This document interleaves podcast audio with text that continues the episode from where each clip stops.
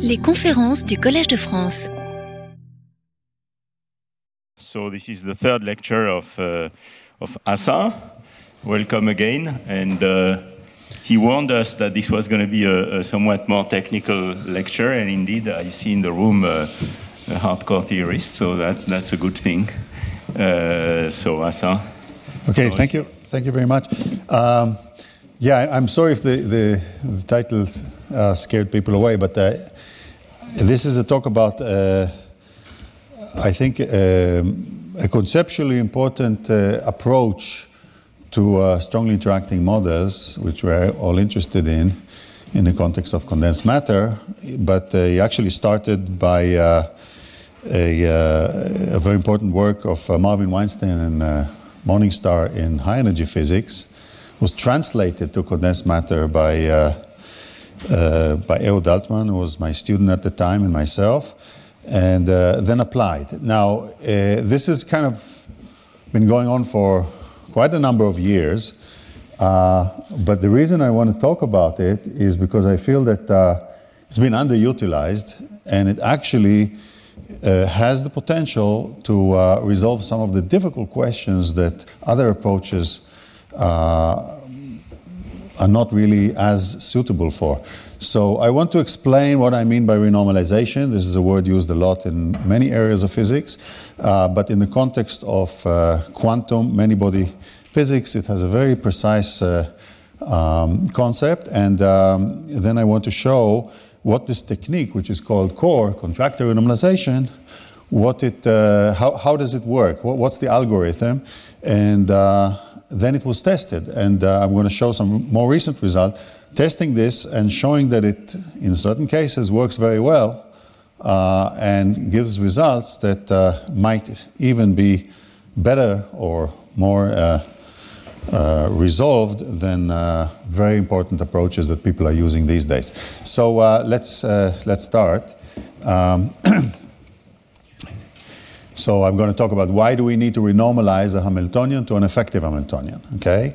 And how can we do it when the renormalization is non-perturbative? Now, there's no small parameter to expand with. And uh, when does the approach that I'm going to talk about for normalization work best?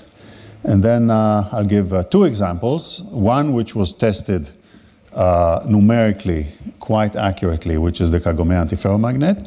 And the other one, which was not, which was actually the original motivation for using this, which was to uh, understand the two-dimensional Hubbard model, but it did give us some insights that I think nowadays demand a second look and uh, much more uh, uh elaborate uh, calculations because uh, computers have improved a lot since then, and also there's many other results by beautiful work of DMFT and DMRG and other approaches and uh, this could be a, a different uh, direction, a different light shining on the same problem. Uh, these are references that uh, uh, show it. Uh, so the first one is the important one is Weinstein and Morningstar. It was written in PhysRevD. As I said, it started for trying to do real space renormalization group for lattice QCD or lattice gauge theories. And uh, then it was uh, translated to uh, condensed matter by Ehud Altman and Erez Berg and others. And uh, then uh, the most recent work I'm showing below is actually applying it to high accuracy this time on the Kagome model. So, what is Hamiltonian renormalization? You're given a Hamiltonian, which is too hard to diagonalize exactly, numerically or analytically, uh, on a large lattice. And uh, that many, many Hamiltonians like that, but uh, we are not interested in the full spectrum, or in this case, we're not interested perhaps at high temperatures, but we're interested at low temperatures. So we only need the low spectrum of the Hamiltonian, ground state and excitations. And we want to understand that because uh, uh, that's, uh, let's say, relevant to low temperature physics experiments. So we choose a cutoff. The cutoff energy has to be chosen wisely, but once you choose a cutoff energy, you define essentially a lower Hilbert space, which is all the states that have energy below that cutoff, and that's a much reduced uh, Hilbert space. And we want to write a Hamiltonian called H effective, which lives in the lower Hilbert space, below that, and all its energies are below this E cutoff. But reproduces uh, exactly, as exact as possible, the same spectrum, the same list of AN as the original Hamiltonian H. So imagine you have a large matrix, it has a bunch of eigenvalues. I want to write a smaller matrix with the same low eigenvalues. Now, that smaller matrix might have different eigenfunctions, but let's say I care only about the eigenvalues. And once I have the eigenvalues, it is possible actually to understand correlations as well. How do you do that? You just add to the Hamiltonian source terms and you take the free energy of the effective Hamiltonian, which is only dependent on the spectrum En, but now the spectrum also depends on source terms. You differentiate with respect to the source terms, and you find the correlations without knowing the eigen functions. So this is quite orthogonal to the idea of DMRG and uh, variational wave functions, tensor networks, which concentrate on the ground state wave functions and on excited state wave functions. Wave functions have much, much too much parameters and information in them. And if we're only interested in correlations and we're interested in, let's say, an order parameter, uh, I claim this is a, could give us a great uh, uh, economy of, uh, of information. Yes. Uh, Okay, if you're interested in, let's say, the parameter, then it doesn't have any space dependence. But if you want the spatial correlations, yes. And as you'll see, you'll have limitations on that, also on the frequency dependence. We're living in a low Hilbert space with coarse-grained degrees of freedom, so we'll only be interested in correlations of range larger than the coarse graining and frequencies less than E cutoff. But these, these are the usual uh, constraints you get when you normalize. So what is the advantage of having HEF versus H? Well, as you can see, this is the process. You take the HEF, you take the low-lying spectrum, and you construct an H effective. But notice the wave functions change, but the eigenspectrum does not. Now, if you have this process, what are the advantages? Well, it lives in a smaller Hilbert space, so it's easier to diagonalize, let's say, numerically. Um, and in many cases, and that has to be shown, some complicated interactions in H becomes weaker, uh, that's called irrelevant interactions, when you go to H effective. And that helps us do perturbation theory, perhaps. Um, H effective uh, may be less frustrated, and this is what is interesting in the case of the Kagome. What we get is that you start with a very, very frustrated model that has lots and lots of possible solutions, you don't know which solution is better than others. You, you compare them, they are very close in energies. But once, and that means it's frustrated, once you go to the effective Hamiltonian, suddenly the, rate, the relation between the states becomes much more clear and uh, degeneracies are lifted and uh, that's called lifting the frustration in some ways. And I'll show you the example in the Kagome. So uh, renormalization has been used, of course, many, many times. It's not always called that way. But uh, one of the uh, examples that show why it's so valuable is renormalizing the Hubbard model to the TJ or to the Heisenberg model. Uh, it's done perturbatively. You take uh, the zeroth Hamiltonian to be the interactions, and these are just diagonalized by having a fixed density of particle on every site. That's the Fock states of, uh, in real space. You add a hopping term as a perturbation, and you renormalize the Hamiltonian and you get the TJ model. Now, renormalizing the Hamiltonian can be done by Schrieffer-Wolff transformation or by perturbative uh, renormalization or by perturbation theory, second order perturbation theory. They're all equivalent. They'll give you the same result. And the result is a model that has spins instead of electrons and also has holes hopping in the spin environment. However, for the doped case, in other words, when you have not exactly one electron per site, but away from one electron per site, this is still a complicated model. But why is it so advantageous to renormalize? Because, for instance, if we take n equal 1, you take the complicated Hubbard model, which has hopping and interactions that don't commute with each other, and you end up with a Heisenberg model that is amenable to many, many techniques that the Hubbard model was not amenable to. So, what are the techniques? Well, I'm just listing a few. You probably know them very well large S, large N, exact diagonalizations, quantum Monte Carlo, DMRG, tensor networks, they all work very well on the spin model and not as well on the spin and charge model or the electron model that you started out with. That's always to be kept in mind because if you take a Hamiltonian which is too microscopic or too high energy, you are very difficult to eventually resolve the possible ground states that the effective model can easily show you. For instance, it's easy to see from the Heisenberg model that you want an antiferromagnet and not a ferromagnet. Okay, but the original Hubbard model, you didn't see that so obviously. So lifting this uh, degeneracy between spins that are parallel and anti-parallel is only admitted because we renormalized, because we got rid of the double occupation and ended up with a spin model instead of a complicated fermion model. Now, when you dope, that's a different matter. But now I'm just showing the advantages of renormalization, and that is always to be kept in mind when people uh, do not renormalize. Okay, so I'm just scanning a very simple thing that's known in textbooks. It's perturbative renormalization. And the perturbative renormalization, the way I you know, teach it and the way it's also explained in many textbooks, uh, you look at the object called the, uh, the, the, essentially the resolvent, trace of the uh, many-body Green's function, and it has poles exactly at the spectrum. And we're interested in knowing the poles, right? So we need to invert the matrix E minus H, but H is now split into a lower Hilbert space up to a cutoff and a higher Hilbert space. And in this case, the guys that connect you from the lower to the upper are the interactions V which are um, the off-diagonal terms. They also appear on the diagonal. And the definition of lower Hilbert space and upper Hilbert space is according to the spectrum of H0.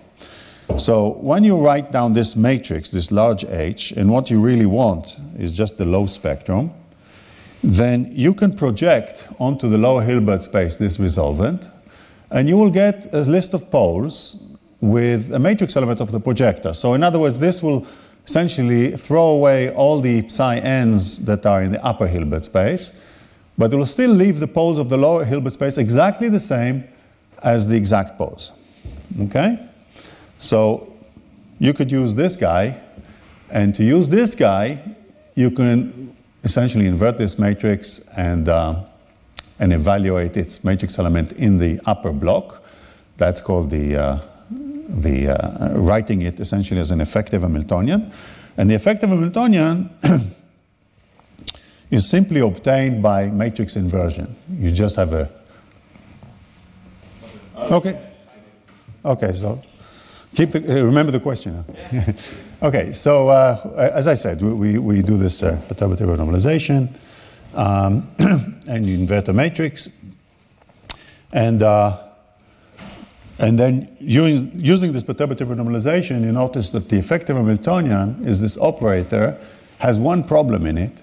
It contains E, okay? So it's not really independent of the eigenvalues uh, because E itself has to be equal to eventually to the eigenvalue of the effective Hamiltonian. So it's a, it's a bit of a complication, but uh, it's used, it's, it's always known that when you renormalize, you, uh, you have some energy dependence, like in self energies, and also you have energy dependence, uh, you know, in time, you get time retarded interactions. It's the same problem, but consistent with the fact that you are far away from the cutoff, you can uh, replace this by a constant, which is the uh, non-interact or the, the, the zeroth order uh, energy, and uh, end up essentially with a, a expansion in V that you can see is essentially a, a series. This is what's called the Brillouin-Wigner perturbation theory. So it has E in it instead of E0, but then you plug E0 and you evaluate it to low order. But of course, it's useless unless you can truncate it at low order in V. And when is that justified?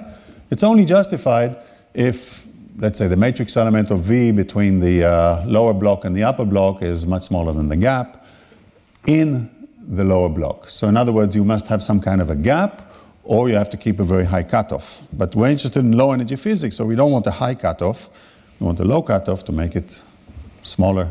And uh, therefore, these are, are, strong conditions that limit the use of perturbative RG. Okay? And perturbative RG was the main uh, approach people have always used in real space RG, which is uh, problems for lattice models. And uh, this is what people always did. They took the Hamiltonian, they split it on the lattice into blocks, and they said, let's call the blocks which are disconnected from the other blocks H0, and the connections V. Now, if the Hamiltonian is translation invariant, that's really just calling the same bonds that you have inside the block, outside the block, different names. But here you do an expansion in V and you get this term. And this has been done, but in a problem which is translation invariant, it's not always justified, especially if you calculate the spectrum of H0 on, let's say, a plaquette, and you find that it's not really gapped, it has small gaps, and you want to truncate somewhere, and you're not uh, uh, satisfying this perturbative condition that will make these uh, V divided by E minus HF H0 small. So that was the problem that Marvin Weinstein told me held back real space RG in, in, in quantum field theory and statistical mechanics, quantum statistical mechanics for many, many years. It was a drawback because people wanted to do lattices, but they always had this weak bond, strong bond uh, assumption that was difficult to get rid of. And uh, Core actually came and sidestepped it and solved it. So uh, I'll explain what Core does. So Core is actually, in principle, quite similar to the structure that we have in real space RG in lattice models, but it does not use uh, weak bonds versus strong bonds assumption. Uh, so I'll, I'll, start to explain core. So core is you take a, a, lattice model and you block, you block it into clusters that cover the lattice. So all the sites are in the clusters, but uh, and the, the Hamiltonian can be translation invariant. And you choose a cluster covering. What kind of clusters would you choose? You would choose the cluster with the maximum lattice symmetry. And that is because you want to keep the spectrum of each one of these clusters to have the same symmetries as the spectrum you expect for a larger lattice. And uh, when you do that, um, you diagonalize a cluster and you get lots and lots of states just for the cluster. And you keep certain amount and you have to choose. So there's a choice of clustering, there's a choice of M, how many states you keep. Now, the most important thing about that choice is do not uh, throw away degeneracies. Now, don't truncate in the middle of a degenerate uh, manifold because that will essentially kill the symmetries and cause a lot of complications in the effective Hamiltonian. But that's an easy requirement to satisfy. And uh, you define the lower Hilbert space as the tensor product of the eigenstates of the plaquette on the full lattice. Okay, these are the identities in the subspace uh, using the eigenstates of the plaquette itself. So this is the lower Hilbert space, and uh, uh, that's the, uh, uh, that's the uh, Hilbert space we're working in to define the effective Hamiltonian. Okay, so it's going to be these tensor products. One immediately will notice that even the ground state will not be 100% in this reduced Hilbert space. Because this reduced Hilbert space, okay, is essentially like taking wave functions and chopping them into squares, you know, instead of allowing them to move smoothly. So you, you kind of chopped up the Hilbert space by this cluster, by this blocking, and that is, sorry, that is actually a, a, a something that, uh, that, that is a part of the, the process. There's nothing you can avoid. But we keep on uh, in our mission to try to obtain not the wave functions, but the spectrum of the uh, full lattice. So, for that, we need to couple the, the clusters, of course, and the coupling is done by the following process. You uh, decide on a connected cluster, let's say two plaquettes in this case, or four plaquettes, or uh, three plaquettes in a row. You decide on a connected cluster and you do exact diagonalization of the Hamiltonian in that connected cluster. So we did already the diagonalization of the single cluster, we call it H1, and these are the eigenstates and these are the eigenenergies. And now you do H2. H2 will be diagonalizing, let's say, all these sites and finding its energies, exact energies, and wave functions. So that is possible if the cluster is not too large. And you keep doing it. In principle, you do it to as large a cluster as you can. Now, once you do that, you get a bunch of operators. These operators live in the full Hilbert space. They don't live in the reduced Hilbert space because you exactly diagonalize the Hamiltonian and uh, you, will get uh, these vectors and you'll get these energies. Now, the trick now is to rotate those eigenvectors, let's say of H2, down to the reduced Hilbert space, which are made by products of these states of H1. A rotation like that could be done by many methods. One of them is Gram-Schmidt. You know, if you have two orthogonal vectors, you take the first one, project it, renormalize, take the second one, project it, renormalize, and orthogonalize relative to the, the first. This is Gram-Schmidt. But Gram-Schmidt and all these other processes are nothing but some unitary transformation to take a basis, essentially orthogonal wave vector, uh, vectors, and rotate them so that they stay orthogonal, but m of them, or m to the power size of the number of, uh, of, of uh, squares, uh, will be in the reduced Hilbert space. So this rotation is through a matrix U. And what will happen under a unitary transformation like that? We keep the energies exactly the same as they were before. These are the same energies, but the wave functions are now the projected wave functions, if you want. Uh, now, of course, you would like to choose u to be the minimal, such that, let's say, the distance between psi tilde and psis will be minimal. But there's no escape from the fact that you will end up with wave functions that live in the product space, the tensor product space that we discussed, which are not equivalent to the exact wave functions of these operators. But what do we get here? We get here operators that live in the reduced Hilbert space called large H. But still there's work to do. Because what we really want to do is identify interactions between the plaquettes. The effective interactions, called small h, are given by taking those, those h's that we obtained and subtracting all the interactions of subclusters. So if you go to range 2, the only subclusters you have is H1. So you have to take, let's say, diagonalize H2, subtract H1 of cluster 1, H1 of cluster 2, and that will give you a range 2 interaction. This operator here is now living in the lower Hilbert space, like these guys and these guys, but it really takes out of the uh, cluster Hamiltonian the part that involves the interactions between the degrees of freedom on the two sides. Okay, so it's just a definition so far, and you can define this way range 2, range 3, range 4, all the clusters that you can write down on a lattice.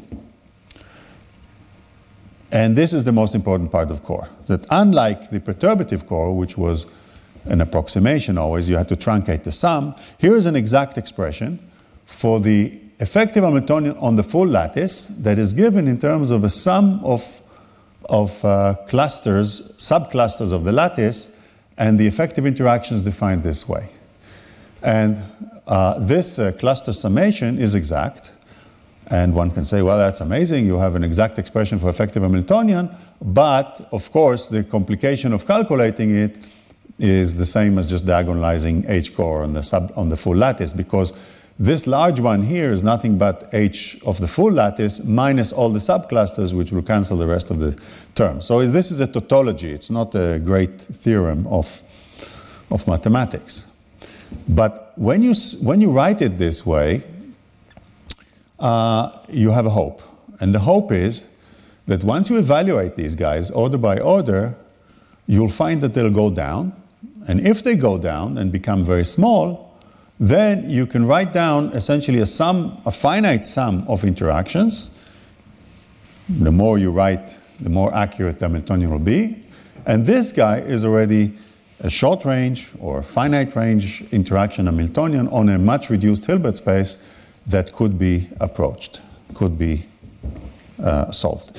So, okay, so the cutoff here is, is the, the, it's not like the Brillouin-Wigner, you don't have a dependence on E, but there is a cutoff in the problem. The cutoff will tell you how many states you're keeping in each cluster. Let's say 10 states, 8 states, 2 states, you're keeping a certain number, that's your cutoff. And you're always staying with the same cutoff. I'm not doing an RG, which is renormalization iteratively. I just do a one, one-time thing. Now, one can iterate it if it's uh, a good idea or not. That depends on the kind of models you get. But first step is to uh, uh, just truncate and find out the effective Hamiltonian. Uh-huh. And then you have to estimate the truncation error. So what I'm saying is that this equation is useless unless the interactions decay rapidly. Sorry, actually, and then you can. What? The previous slide. The previous, okay. Yes. Exactly. Yes. You get n squared states, you project them onto the product states, but you, uh, you write down the operator that you get with the same energies.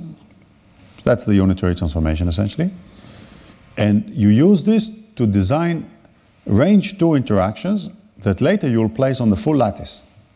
So it's like the Heisenberg S, SISJ uh, interaction that you now put on the full lattice and see if you can solve it. So it's, it's, a, it's a way of generating interactions, not wave functions, okay? So I'm confused about the notation here. M, what is M? M is the cutoff number of states you keep per cluster. Oh, I see. So you do, it, you do this by keeping the. Okay, Yeah, you, you choose it by, by keep, Keeping This is the, this is the truncation. Now, nothing in this truncation will spoil the identity that I got before. But of course, everything about the convergence depends on the correct choice of cluster, on the truncation that you chose. So, so you can check that and you can optimize. But these are all still arbitrary choices here. Okay, so, so I, I, I'm still just describing the, the algorithm, and then we can uh, see how it works. But, but so far, it's, it's very well defined. So, so here, I'm, I hope that the interactions will decay and become small. Okay? And uh, what is nice is there's a method to check that. Actually, DMRG is a very good method to check that. So, I give you now a test case that was test, tested very strongly. And the reason I, we, we worked on this test case so hard is because this was, I think, one of the simplest example of a two-dimensional interacting model that uh, could be compared to lots of work that's been done on it, especially high accuracy DMRG, but might have an advantage over DMRG, which I hope to show you. So uh, we take this model and we put it on a Kagome lattice, and as you've probably seen, is a highly frustrated lattice. If you just replace the operators with classical spins, you'll get an exponential number of configuration with the same energy. Uh, and, uh, and, there's been lots of work about what to do about that. And uh, then you say, okay, but I care about spin half, not classical spins. So it's been uh, quite uh, established that the ground state of any numerical work can be written in terms of very short range singlet dimers, but unfortunately, they all have the same energy wherever you place the singlets. And again, there's an exponential number of possibilities of putting the singlets uh, having the same quantum energies. of course, the ground state will be a superposition of those, but uh, still, the, uh, the, the, the uh, problem is an exponentially hard one to find uh, what, what is the ground state. So the uh, core is actually going to tell us quite a lot about the space of uh, these uh, singlet coverings, uh, and it's going to lift that degeneracy that you have a priori, the variational degeneracy, or the mean field degeneracy is, is going to be lifted by operators that will tell you which configurations are lower and which are higher. So that's a, a very good sample of, of the application of core. So we need the effective interactions and we need to choose the clusters properly. And Earlier work, we chose clusters which didn't have the lattice point group symmetry of six, uh, and uh, our results were not convergent and uh, not very good. Um, but uh, more recently, we uh, decided to look at the 12 site cluster. In Hebrew, we call it Magen David. It's a it's a configuration that you can prove a very nice uh, thing for exercise in, uh, in, in, in, a course uh, to, to show it very easily that the ground states are either the pinwheel going left or going right. Uh, these are dimers on the outside bonds. This is an exact ground state. You can show it by using both the variational theorem and the anti-variational theorem and showing that they give the same result. So uh, this is uh, the ground state and is another ground state. So you have two ground states. They are singlets and they're completely degenerate. And one can define, if you truncate your Hilbert space just above those two ground states, you can define a Hilbert space of singlets that are made by these pinwheels uh, for, the, uh, for, for, for, the clusters, okay? Uh, and you can actually write them as uh, spinors, you know, spin up and spin down. Spin up and spin down will be a, a positive or a negative superposition of the two pinwheels, and then spin in the x direction will be having something looking like the L and the other guy looking like the R. They are not orthogonal, but you can orthogonalize them and write a spin half representation of this uh, single 12 uh, site cluster. Um, okay, now I'm assuming something that needs to be proven elsewhere, but I'm assuming that this gap that you get in the cluster between spin 1 and the two singlets is large enough that you can truncate below it and still be safe.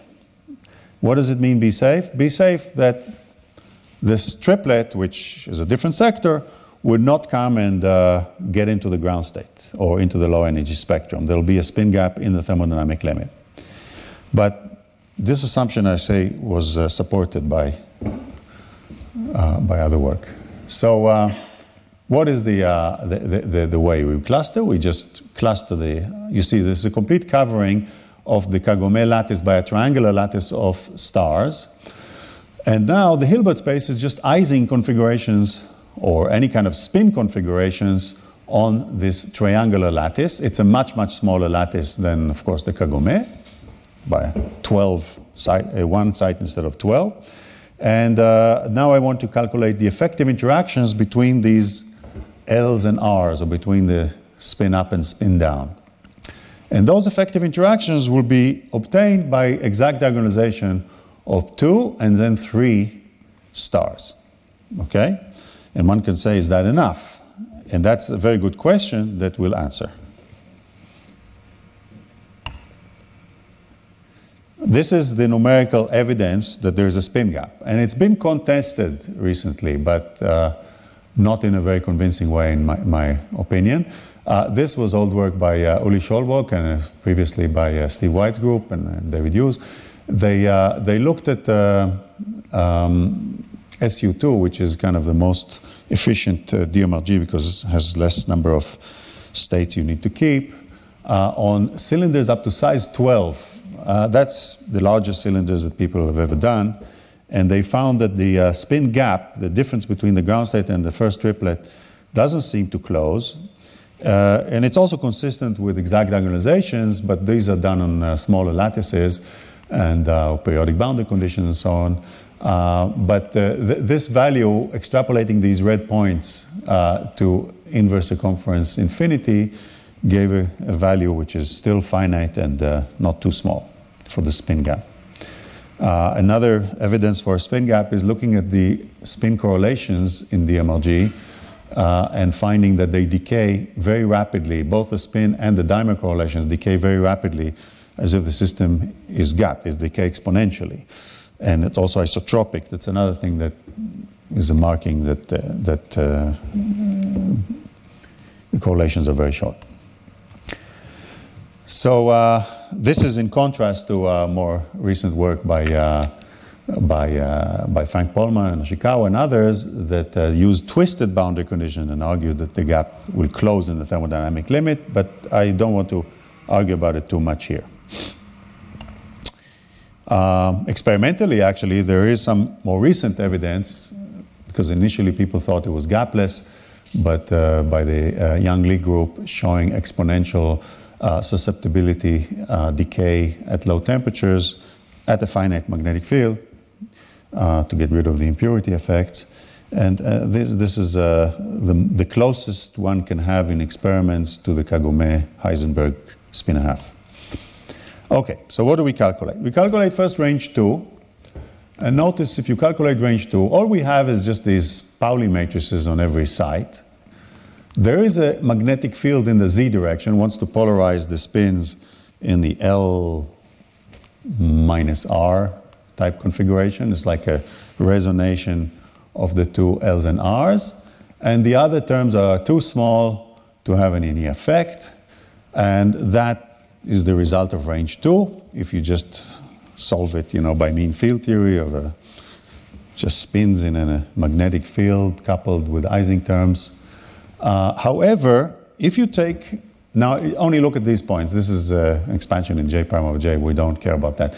But here, when uh, you have a translation invariant system, the exact diagonalization gave quite a different energy than placing this Hamiltonian on the same lattice. And that was a sign that the range 2 is still a bad approximation. Because what is the difference between range 2 and the exact? It's all the other h's, right? Because you have an exact theorem. So h3, h4, h5. In this case, actually, we only have h3 because the exact diagonalization was done on three sites. But again, it shows that h3 is not small. And if it's not small, one should really calculate it. So uh, this conclusion made us calculate uh, H3. Now, H3 demanded diagonalization of 36 sites. So, what you see here are the terms that we get by diagonalizing, uh, by, by diagonalizing 36 sites that will give us H3, adding them to the H2 and the H1 that we have before, and expanding them in terms of the local degrees of freedom, which is the Pauli matrices and identities. You get a constant, that's important because you want to know the ground state energy, and then you get these other terms, which you have to diagonalize. But what I want to show is the list of uh, numbers that we get. So when you look at this list of numbers and you ask, what are the important interactions that you get at range 3? Well, they have the constant, you have h, you have jz, which is not too small, and you have jzxx. And these are the important interactions. These are the large ones. Of course, that doesn't do anything to the ground state correlations, but these two do. And what do these guys do is they, they compete with each other. And I will write down the mean field Hamiltonian of this term. It's very simple. And show you that just by the magnitudes of these Jz and Jzxx, which only appeared at range 3, because it needs three spins on it, um, you'll get some interesting uh, results for the ground state. So the, the, first thing to note is that Core gave us an effective Hamiltonian that lives in a very low energy subspace. You see the numbers here are very small. Ignore the constant, but these numbers are very small. That means that all these uh, singlets are very close in energy, and Core manages to distinguish them and show you which one is lower and which one is higher if you solve this Hamiltonian. Okay, so it gives you a very high resolution. Question is how accurate it is, and we'll check that. So we're looking at comparing the energy of putting the core Hamiltonian of range 3 on a 2 by 2 lattice, which is four sites, and then you have six sites, and then 12 sites, and 15 sites. Now, 15 sites times 12, what is it? 15 times 12, 180, I think. Uh, so, so uh, 180 original Heisenberg sites. Of course, that's much too large for any exact diagonalization.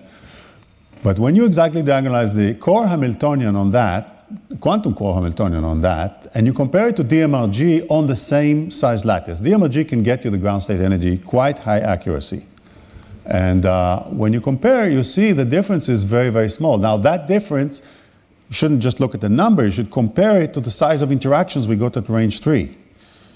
And essentially, range 3 interactions were about 0.015, which is larger than this error. Now, what is this error? This error is the sum of all the longer range interactions we threw away. So, this is very important. This shows us that you can trust the range 3 Hamiltonian because perturbations are most likely to be small in magnitude uh, and therefore not upset the uh, ground states or the, or the excited states that you uh, expect from the range 3 Hamiltonian. And that was the first time we could do such high accuracy comparisons. And uh, it uh, showed that uh, um, the core range 3 Hamiltonian in the singlet sector is reliable. And now we, we, will see what it gives us. But that was very important because the complaint about core, which I guess anytime you devise a, a numerical method, there'll be complaints, as, as, as we all know. And uh, the complaint is how do you know it's accurate? How do you know it's convergent? How do you know the error? Here we actually had a way to calculate the error, and uh, it's very encouraging. Now, only question is why is it working so well? And now we understand that too. But let me first uh, show you what it gives us.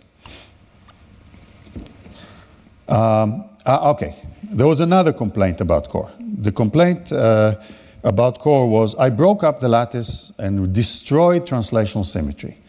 So whatever I'm getting is, is not perhaps equivalent to the real system. The, the answer to that is well, one has to define exactly what does it mean to destroy translational symmetry.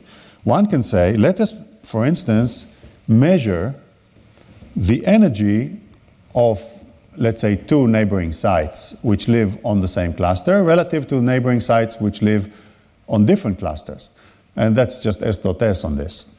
And one could measure these by exactly using the method I described before, adding a source term to the Hamiltonian and repeating core, and they're taking a derivative of the ground state energy with respect to H12.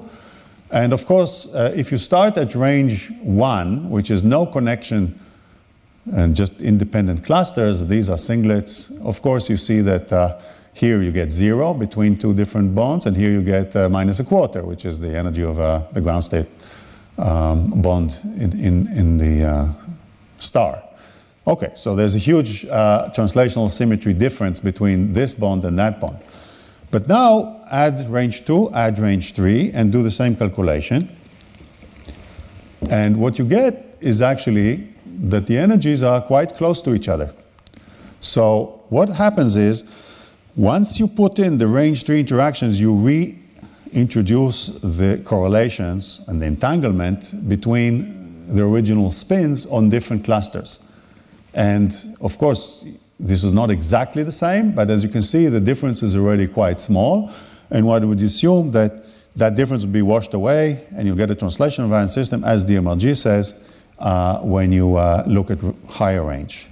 But this is just an artifact that uh, we can live with. Okay, we know that the lattice we chose broke symmetry, so we will concentrate on correlations that have not exactly the same wave vector as the lattice, uh, you know, reciprocal lattice of that thing. And, uh, but but uh, qualitatively, the spectrum actually does describe when you add these longer range interactions, the spectrum does describe the translation invariant system. So uh, is nearly restored, uh, as I said. But this was uh, another complaint at the time. And now this is the point that probably most of you are will, wanting to ask. Why does it work so well? Well, the conditions for the range interactions to fall off is the following. If you had Uh, if you looked at the, uh, the constituents of range uh, 3 and higher, not 2, but 3 and higher, you'll find that up to those unitary transformation, if you took all the unitary transformation to be 1, then the Hamiltonian will be exactly cancelled out by this uh, count, uh, you know, h minus small h's, and you'll get zero interactions beyond range 2. For instance, if you took uh, Ising eigenstates. Uh, what you say? Yeah, or you take any kind of product state. So if your eigenfunctions happen to be product states, which they are not, of course, then all the higher range interactions will vanish because those unitary transformations will be just unity. And um, what we concluded is that the h of n plus 1 really only depends on the difference between the unitary transformation of the cluster n and the cluster n minus one, smaller one. So that difference, if you want, is the entanglement. It's essentially how much the wave functions, once you diagonalize on a larger cluster, are related to the product of the wave functions that you get on the, on the smaller clusters. So it's, it's a, a way of defining a entanglement length, if you want, how fast these H's decay. And um, the, the point is that I'm conclu- the conclusion here says the following. H will converge at short ranges if entanglement entropy of the low eigenstate is low, which is exactly the conditions for the applicability of MPS and DMRG, um, which keep you know a certain amount of entanglement but not long range, and get very high accuracy for systems whose wave functions are entangled, but area law, not uh, volume law, and so on. And uh, this is uh, maybe a more general way of defining entanglement, but it's uh, equivalent. So if this holds, uh, like in the MPS and DMRG, uh, one should not be surprised that the core interactions also converge quite rapidly. Now, 36 sites is quite a large distance on the, on the lattice, and it seems like the entanglement length, if you want, is pretty much that order. Um, so so that, that was essentially the, the, what we learned from the Kagome. Now, what is the solution? And that is just an interesting uh, result. Uh, you just plug in some very simple classical spins. This is hz, uh, sigma z, this is sigma x, sigma x, this is sigma z, sigma z, and this is sigma z, sigma x, sigma x. And you notice that since these two are large, what you'll get is that the spins will cant. Now, why would they cant? Because this guy wants to point them in the up direction, but this guy says if cosine theta is positive, then sine squared theta wants to give some kind of a value to theta, which is non zero, and therefore there will be a canting. Now, what does it mean to have the spins cant in the, let's say, plus x direction or minus x direction? It means that you'll have more left and right pinwheels in your configurations. And that is a chiral symmetry breaking of the two-dimensional lattice. That's not time reversal. It's a it's, it's P6, it's called, and I'll explain it a bit. And that is a symmetry breaking that is within the singlet sectors. It was not detected yet by DMRG. We hope it will. Uh, but it, it, uh, it's interesting. It's, it says you have a spin liquid, but it still wants to break some funny symmetry related to chirality, to the fact that um, you have uh, you know, more uh, left and right pinwheels. Uh, yes, I have a question here. So the, the effective Hamiltonian you, you derived yes, was still a quantum Hamiltonian. yes, So now you move from there to some classical mean field. Yes. yes. So that's an additional. And, and I'll show the quantum result also. But the, the, the quantum gave the same result. I'll, show the quantum also. But the classical is so simple that you can immediately. No, I understand. This is, uh, the aim is to gain intuition on the quantum Yes. system, but you still have to ask whether the Well, the, the degrees of freedom are quantum, right? The spins represent essentially valence bonds and stuff. But yes, but but it's a, it's just a, it's just an example. You you can easily use a completely unfrustrated spin model and solve it with the simplest method you can, and get some non-trivial result that is very difficult to get if you go to the original Heisenberg model. So. Uh, this is a P6 symmetry breaking, you know, these kind of uh, objects that have no mirror symmetries but still have six-fold rotations. And uh, why do we have a wallpa- wallpaper pattern? Wallpaper is not a symmetry of the lattice points, it's a symmetry of decorating the lattice, like a wallpaper, right? So valence bonds, these uh, dimers are actually decorating the lattice, right? And uh, what it shows, ah, this was to answer your question. I'm sorry about the order of things. This is solving it exactly on 27 stars. It's a very simple model to solve. And finding these doublet degeneracies. These are not exactly double, they're exponentially close to doublet degeneracies in different symmetry groups that is consistent with mirror symmetry breaking. And okay, so how do you see symmetry breaking on a quantum Hamiltonian on a finite lattice? You see degeneracies, right? And uh, not just the degeneracy of a certain state, but the whole spectrum in a certain symmetry is doubly degenerate. It's like seeing an Ising state, either all spins up or all spin down. You will find it also that you know this reversal of Z2 you'll find in all the eigenstates if you solve the quantum model. So that was the the, the other uh, uh, the other point. But uh, what what it real, really looks like in real space is that you took a snapshot of the dimers. You'll find more right spin widths than left ones, but you can also define a local order parameter, which is you take a site and you ask, is the dimer here? You have a dimer on one side, let's say. So are you going to the, towards the center and turning right, or going towards the center or turning left? And you, you can now define a order parameter on every site and sum up all the sites and find whether the expectation value is plus or, neg- or negative, uh, positive or negative. And this order parameter could be actually measured. Uh, and Uli Schollwöck uh, was working on it for a while and then he left it. But uh, the, the, the, the, question is to do DMRG in the presence of a source term coupled to this order parameter and find whether the susceptibility is large.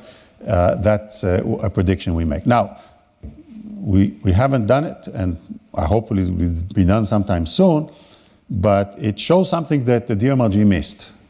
The DMRG in the singlet sector could never really resolve is there a spin gap uh, between singlets or what's going on? What's going on with all these singlets? They, they, established that there is a spin gap to triplets, but within the singlets, it was still open. Here it says something interesting is happening, and something that DMRG would not converge very well because it's like an Ising state, and you have domain walls, and you scan and you sweep the domain walls left and right, and very difficult to converge. So, uh, and, and there's been evidence that in the singlet sectors, there have been problems, and uh, in the old papers of Steve White, he always used a twisted boundary condition, which breaks this symmetry, and then he found a more clear spin gap in the singlets. So I, I suspect that this uh, symmetry breaking exists there.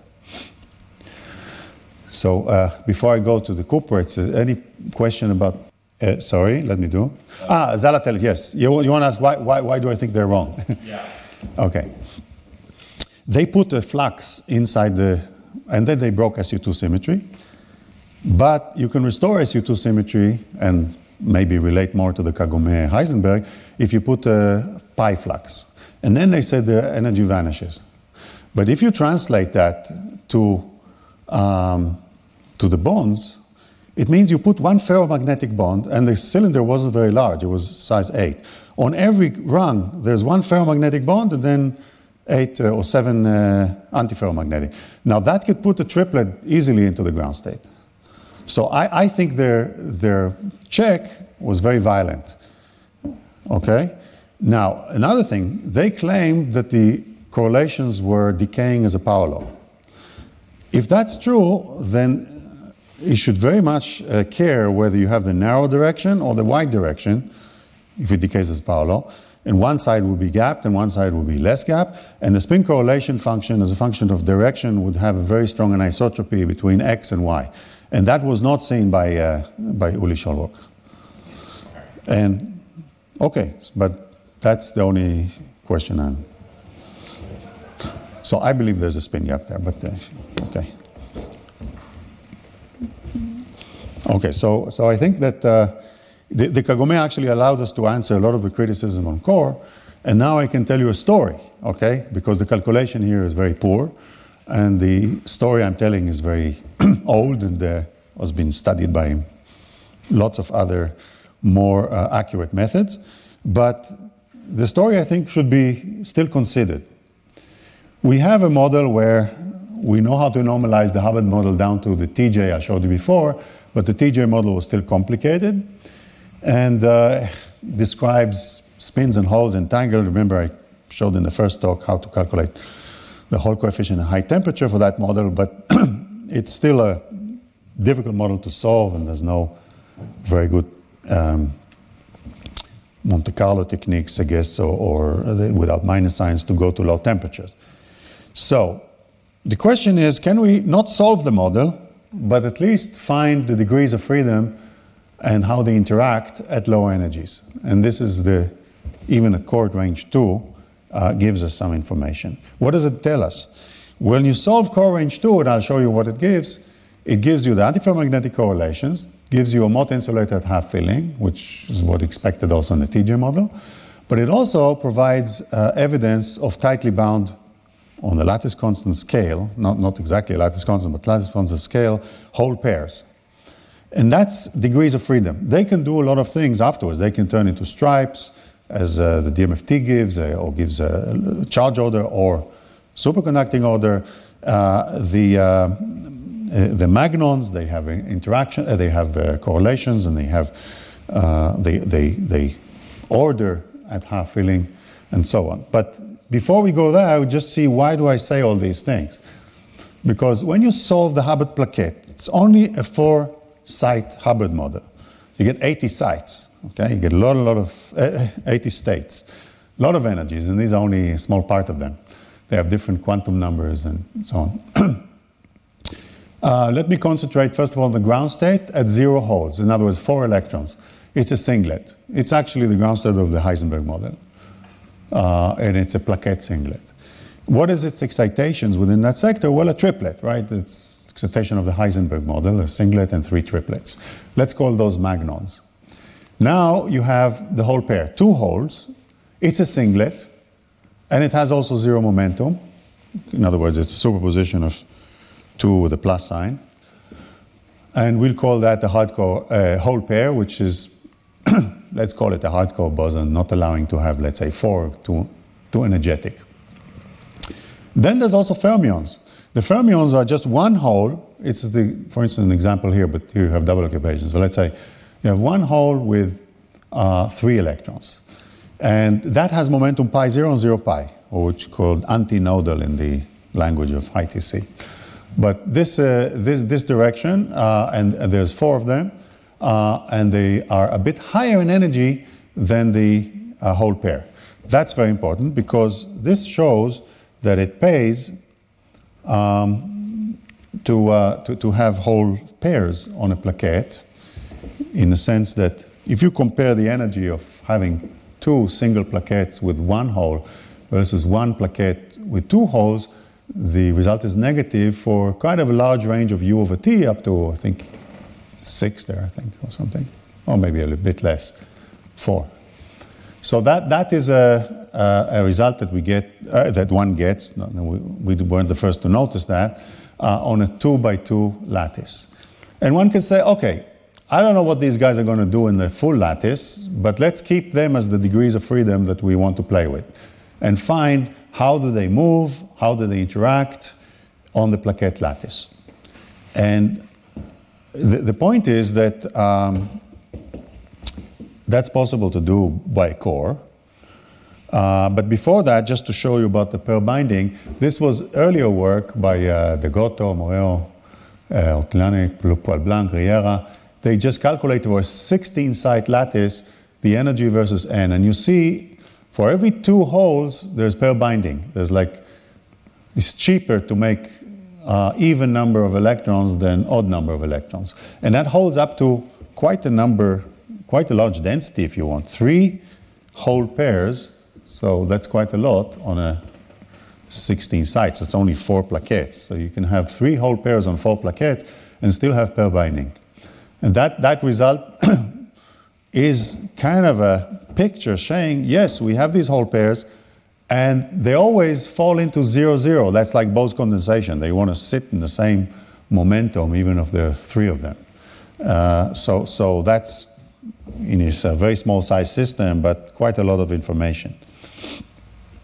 Okay, what about the single holes? The single holes were solved by Monte Carlo, no sign problem. They have a dispersion that has, if you want, a uh, minimum at pi over 2 pi over 2, interestingly. Then they have very large energies. But notice around pi 0 and 0 pi, there's a very large density of states. That's a single hole problem. And uh, that's a huge, if you want, peak in the density of states if you translate this. And it's the distance between uh, the pi zero and the pi pi is not very large. It's some energy scale, which is much less than the uh, hoppings and the uh, velocity of uh, Fermi velocity and so on uh, that one gets in band structure. And let me call it pseudo gap for, for a minute, and then we'll discuss. So this was the kind of picture that emerged for the single hole that lives in these pockets around the diamond area um, by, by uh, Assaad's uh, quantum Monte Carlo. Now, that was confirmed, actually, this picture, by ARPES of an insulator, lanthanum copper oxide, when you excite above the Hubbard gap and you look at the dispersion. So it is the kind of process of holes hopping around in the antiferromagnetic environment that will give you uh, essentially these, uh, these contours. Anyway, so that was uh, the single hole. And now there's how do you match them all together? So this paper was uh, Ehud Altman's thesis actually, um, 2002, just took this plaquette lattice and described an effective model whose parameters were partially calculated. So what we're not doing here is what I did before for the Kagome, is calculate exactly all these quantities to high accuracy. The hole pair part uh, was, uh, was calculated by range 2, and corrections of range 3 were relatively small.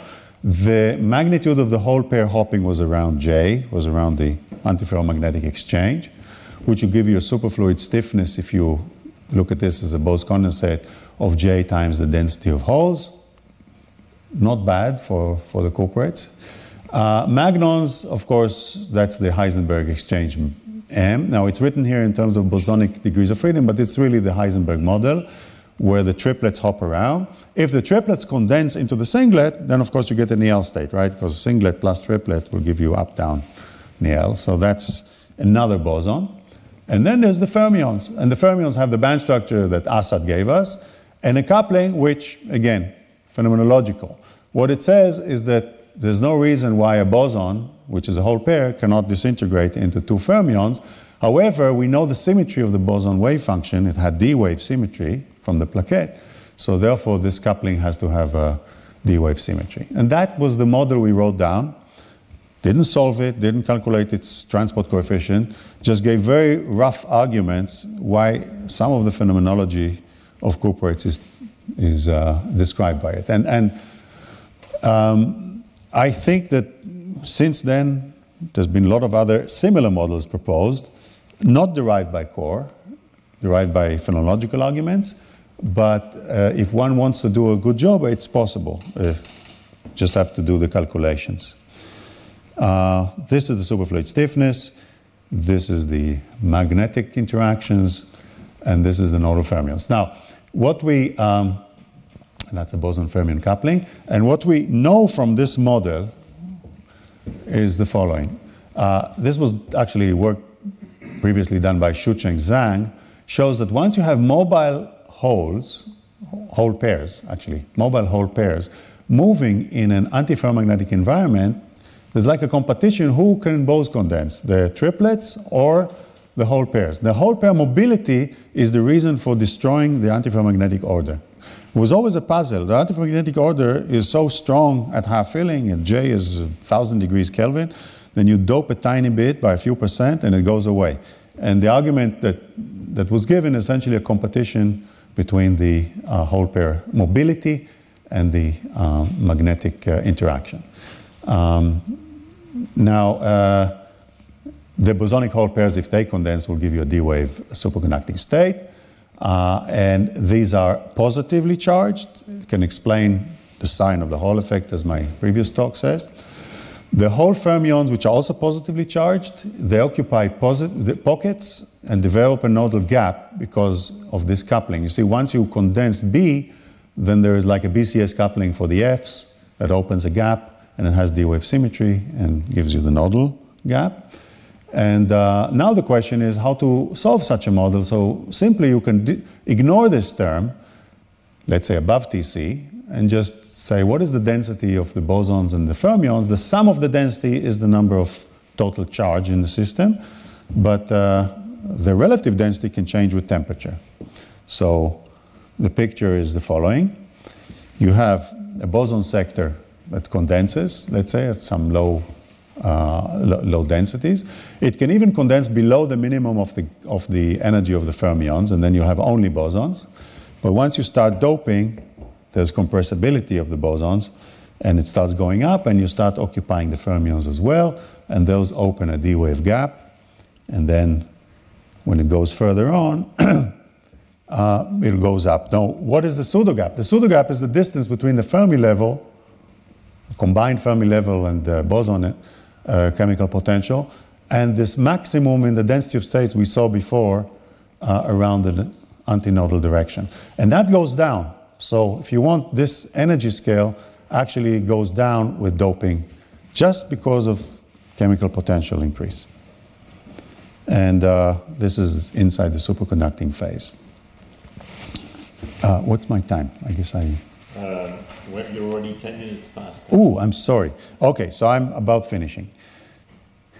So the only uh, last thing to say is the pseudo gap temperature is essentially an evaporation process because here you have high entropy, here you don't. This is the bosonic system, there's a fermion. The bosons just disintegrate from two holes into single holes and occupy the high entropy at a temperature which is less than the pseudo gap energy. And uh, that can explain some of these old experiments specific heat, optical weight, normal state transport, and so on. So I just summarized by pictures. This is the core idea. You diagonalize a, a cluster, you find the effective interactions up to some range, and this is the result we get for the Kagome that has P6 symmetry breaking and some uh, properties of the boson fermion model. So that's it. Thank you. Retrouvez tous les contenus du Collège de France sur www.colège-2-france.fr.